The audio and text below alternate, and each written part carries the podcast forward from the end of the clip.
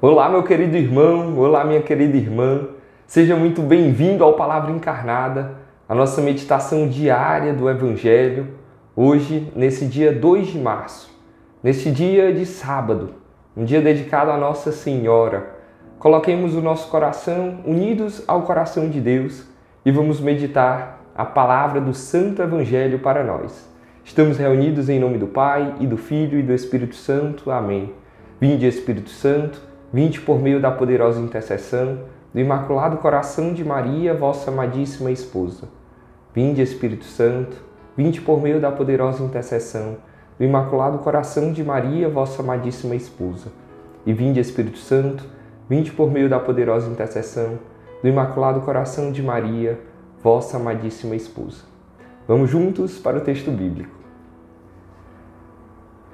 Naquele tempo, os publicanos e pecadores aproximavam-se de Jesus para o escutar. Os fariseus, porém, e os mestres da lei criticavam Jesus. Este homem acolhe os pecadores e faz refeição com eles. Então Jesus contou-lhes esta parábola. Um homem tinha dois filhos. O filho mais novo disse ao pai: Pai, dá-me a parte da herança que me cabe. E o pai dividiu os bens entre eles. Poucos dias depois, o filho mais novo juntou o que era seu e partiu para um lugar distante. E ali esbanjou tudo numa vida desenfreada. Quando tinha gasto tudo o que possuía, houve uma grande fome naquela região e ele começou a passar necessidade. Então foi pedir trabalho a um homem do lugar, que o mandou para seu campo cuidar dos porcos. O rapaz queria matar a fome com a comida que os porcos comiam, mas nem isso lhe davam. Então caiu em si e disse: Quantos empregados do meu pai têm pão com fartura e eu aqui morrendo de fome? Vou-me embora. Vou voltar para a casa do meu pai e dizer-lhe: Pai, pequei contra, Deus e contra ti. Já não mereço ser chamado teu filho. Trata-me como a um dos teus empregados. Então ele partiu e voltou para seu pai. Quando ainda estava longe, seu pai o avistou e sentiu compaixão. Correu-lhe ao encontro, abraçou-o e cobriu-o de beijos. O filho então lhe disse: Pai, pequei contra Deus e contra ti, já não mereço ser chamado teu filho. Mas o pai disse aos empregados: Trazei depressa a melhor túnica para vestir meu filho e colocai um anel no seu dedo e sandália nos seus pés. Trazei um novilho gordo e matai-o. Vamos fazer um banquete, porque este meu filho estava morto e tornou a viver. Estava perdido e foi encontrado. E começaram a festa. O filho mais velho estava no campo. Ao voltar, já perto de casa, ouviu música e barulho de dança. Então chamou um dos criados e perguntou o que estava acontecendo. O criado respondeu: É teu irmão que voltou. Teu pai matou o novilho gordo porque o recuperou com saúde. Mas ele ficou com raiva e não queria entrar. O pai, saindo, insistia com ele. Ele, porém, respondeu ao pai: Eu trabalho para ti há tantos anos. Jamais desobedeci a qualquer ordem tua, e tu nunca me deste um cabrito para eu festejar com os meus amigos. Quando chegou esse teu filho que esbanjou teus bens com prostitutas, matas para ele o novilho cevado. Então o pai lhe disse: Filho, tu estás sempre comigo, e tudo que é meu é teu. Mas era preciso festejar e alegrar-nos, porque este teu irmão estava morto e tornou a viver, estava perdido e foi encontrado. Palavra da salvação Glória a vós, Senhor. Meus irmãos, que alegria esse texto bíblico. A conhecida parábola do filho pródigo. Essa, esse texto é um texto muito especial. Se você já fez o encontro despertar, talvez você lembre aí dessa passagem, né? Se você não sabe o que é isso, eu te desafio nesse vídeo hoje a procurar saber mais sobre o encontro despertar no próximo mês, em abril, aqui em Fortaleza, nós teremos um encontro muito especial. Se você quer saber mais sobre isso, procura aí nas redes sociais, pergunta para as pessoas da Obra Lumen, que nós queremos sim ter você junto com a gente nesse retiro. E se você já fez um encontro, você pode convidar uma pessoa, você pode chamar alguém para participar desse grande momento conosco.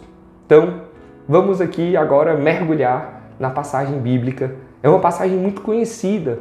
O Papa Bento XVI, ele gostava de chamar essa parábola de parábola dos dois irmãos. Parábola dos dois irmãos. Mas antes de falar da parábola em si, eu queria te chamar a atenção sobre o começo desse evangelho. Fala assim, ó. Fala que os fariseus, ele fala dos fariseus, dos publicanos, dos pecadores, dos mestres da lei. Então assim, começou naquele tempo, os publicanos e pecadores aproximavam-se de Jesus. Os publicanos e os pecadores, pessoas que eram mal vistas, se aproximaram de Jesus. E os fariseus e os mestres da lei, eles estavam ali para criticar. Eles estavam ali para criticar Jesus, porque ele acolhia os pecadores, porque fazia refeição com eles. E aí, quando eu li mais uma vez esse texto, me veio isso. Rapaz, né? Será que eu sou daqueles que se aproximam de Jesus, mesmo com as minhas limitações, com as minhas dificuldades? Ou será que eu sou aquele que critica? Quem sou eu né? Antes de começar a história que Jesus vai contar né, parábola, a gente já pode mergulhar dentro dessa perspectiva. Eu me aproximo de Jesus sabendo das minhas misérias e das minhas dificuldades.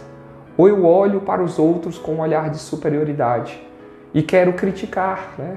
Como, como, a, como a crítica, a murmuração, ela, ela é prejudicial para a gente. Como ela é prejudicial para o nosso convívio, então, me chamou a atenção, assim, nesse comecinho já, né, em que lado a gente está? No nosso grupo de oração, a gente é aquele que se aproxima ou a gente é aquele que critica? Na nossa comunidade, no nosso, nas casas de acolhimento, você que está aí nas nossas casas, você é aquele que critica ou você é aquele que se aproxima para ajudar, para entender, para aprender? Quem é você na sua família? Você é aquele que critica o seu pai, a sua mãe, o seu filho? ou não, né? Ou você é aquele que aproxima para entender, para mergulhar. Então, esse comecinho eu acho que já tem algo aí para a gente trazer para a nossa oração e para a nossa reflexão. É, a parábola em si, ela é uma parábola longa, né? Um pouquinho, né? A gente tem uma boa parte do vídeo foi eu lendo a mensagem, você lendo, você lembrando dela. E eu não vou entrar em tantos aspectos, né? Mas, como eu falava, o Papa Bento XVI gostava de chamar essa parábola de parábola dos dois irmãos, certo? É, ou a parábola do pai acolhedor, do pai misericordioso. Sim, temos aí dois personagens que são os dois irmãos. O mais novo, ele pede a parte dele da herança e ele sai para gastar. E normalmente, eu e você, a gente tenta não se identificar muito com essa pessoa né, que pediu as coisas, que saiu, que se afastou, que gastou tudo. Muitas vezes eu vejo que a gente tenta se aproximar do irmão mais velho. Não, né? Eu sou o bonzinho, eu sou o que estou perto do pai, eu tô ali. E a gente não se vê tanto como esse filho mais novo, que se afastou do pai. Mas todas as vezes que a gente peca, todas as vezes que a gente é, a gente vive esse movimento de se afastar de Deus, de se afastar da casa do Pai. Nós estamos num tempo de quaresma, é um tempo de reflexão, de meditação e é importante a gente se, se colocar diante de Deus, entendendo que muitas vezes as nossas misérias nos afastam do Pai, nos levam para longe do Pai. Então, eu queria te convidar né, a fazer um profundo exame de consciência Será que você não é, às vezes, esse filho mais novo? Esse filho que se afasta do pai? Esse filho que às vezes mata Deus, né? Porque pede a parte da herança, a gente só recebe a herança quando o pai morre. Então, se você está pedindo a sua parte da herança, você está matando o pai, está matando Deus. E às vezes essa é a nossa postura quando nós viramos o rosto para Deus, quando nós viramos o rosto para o irmão, e quando nós vamos nos afastando, o pecado é como essa porta que nós saímos e que nós vamos nos afastando de Deus. E aí, meus irmãos, então levemos isso para a nossa oração. E se nós muitas vezes nos, é, nos identificamos ali com o irmão mais velho, aquele que ficou com raiva, aquele que ficou com ciúmes, né? aquele que estava ali, é, talvez ele, ele não, talvez ele até quisesse agir como agiu o outro irmão, talvez de uma maneira mais consciente, mas talvez lhe faltava coragem, né? a coragem que o mais novo teve, o mais velho não teve, mas estava ali cheio de ciúmes. E eu te convido a olhar para a frase do pai. Olha a postura do pai. O pai, ele acolhe os dois filhos. Ele acolhe os dois filhos. É um pai acolhedor, é um pai amoroso. É o nosso Deus. O nosso bom Deus é desse jeito. No filho mais novo, diz o texto, que quando ele estava longe, o pai já avistou. O pai estava esperando.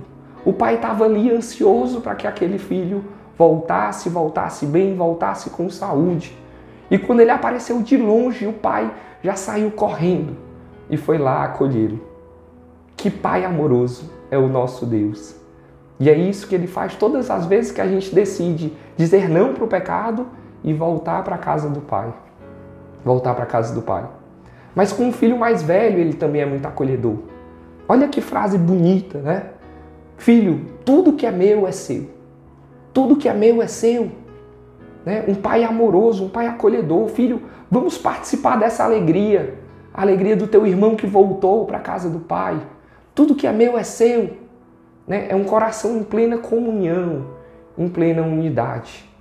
Esse pai amoroso, esse pai acolhedor, ele quer acolher você também.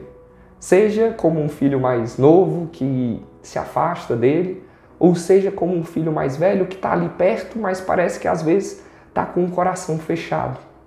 A gente pode até lembrar dos fariseus do começo da passagem, né? que estavam ali, eram os religiosos, mas eles estavam ali para criticar, enfim. Mas o pai ele está disposto a acolher esse filho mais velho e reforçar a ideia. Meu filho, tudo que é meu é teu. Vamos unir cada vez mais os nossos corações.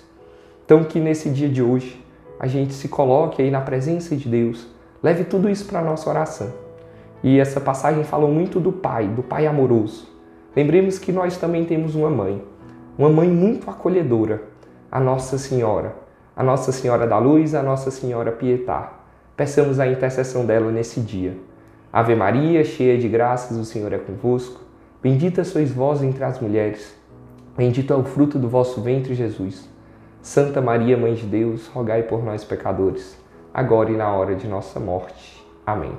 Em nome do Pai, e do Filho, e do Espírito Santo. Amém. Deus abençoe, meus irmãos.